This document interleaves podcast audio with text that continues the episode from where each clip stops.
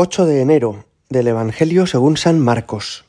En aquel tiempo Jesús vio una multitud y se compadeció de ella porque andaban como ovejas que no tienen pastor, y se puso a enseñarles muchas cosas. Cuando se hizo tarde se acercaron sus discípulos a decirle Estamos en despoblado y ya es muy tarde. Despídelos que vayan a los cortijos y aldeas de alrededor y se compren de comer. Él les replicó dadles vosotros de comer. Ellos le preguntaron, ¿Vamos a ir a comprar doscientos denarios de pan para darles de comer? Él les dijo, ¿Cuántos panes tenéis? Id a ver. Cuando lo averiguaron le dijeron, Cinco y dos peces.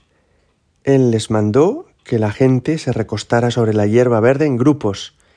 Ellos se acomodaron por grupos de cien y de cincuenta, y tomando los cinco panes y los dos peces, alzando la mirada al cielo, pronunció la bendición, partió los panes y se los iba dando a los discípulos para que se los sirvieran, y repartió entre todos los dos peces.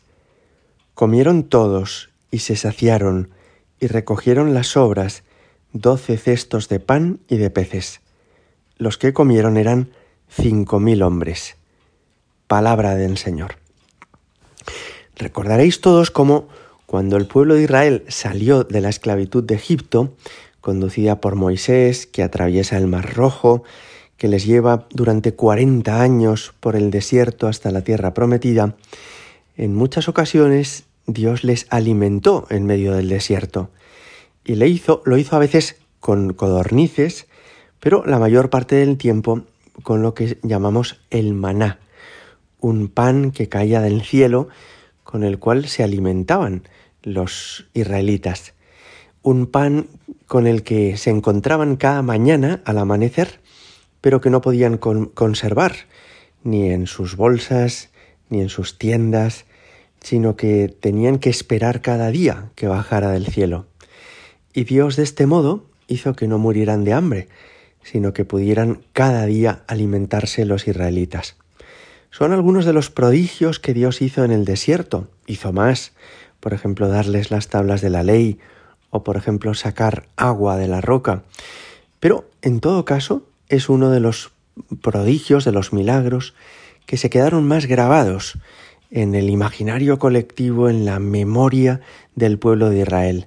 Dios es providente, Dios nos cuida, no nos dejará que muramos de hambre y hará caer un pan del cielo para que nosotros podamos comer cada día.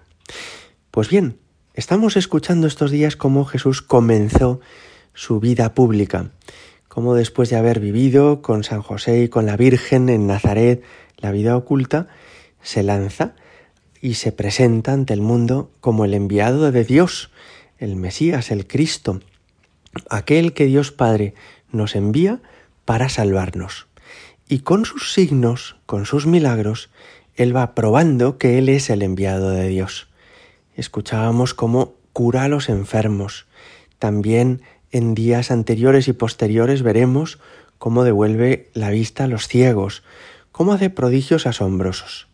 Pero este es uno de los prodigios, de los milagros, que a los israelitas se les quedó más grabado en la retina y en el corazón. Y es que con cinco panes y con dos peces fue capaz de multiplicarlos para dar de comer a cinco mil personas.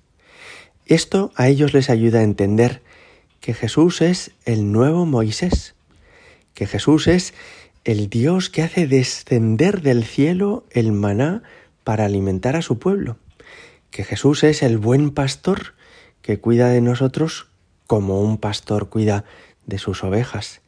Esto les ayuda a entender que Jesús viene de Dios.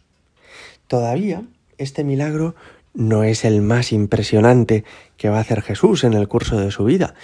Recordad cómo Jesús resucitará a la hija de Jairo, resucitará al hijo de la viuda de Naín, resucitará a su amigo Lázaro, resucitará él, quizá el milagro más sorprendente de todos los que Jesús hace en el curso de su vida es que va a hacer caer un pan del cielo, pero que no será un pan normal, simplemente para alimentar nuestro estómago, sino que Él mismo se va a convertir en pan que baja del cielo.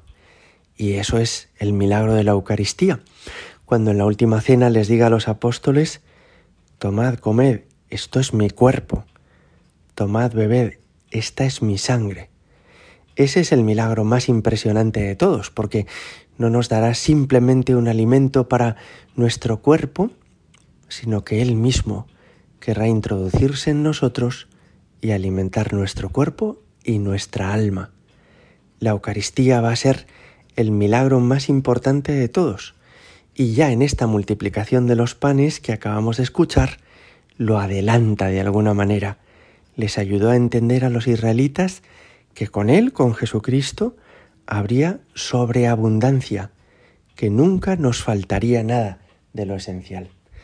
En este día en el que todavía no hemos terminado el tiempo de la Navidad, le damos gracias a Dios, porque ha venido a nuestro mundo, porque con Él no nos falta de nada, porque Él es ese buen pastor que decía el Evangelio, que ve la multitud y se compadece de ella.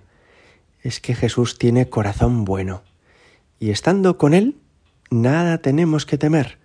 Vamos a tener todo lo que nos haga falta. Él cuida con su providencia de nosotros.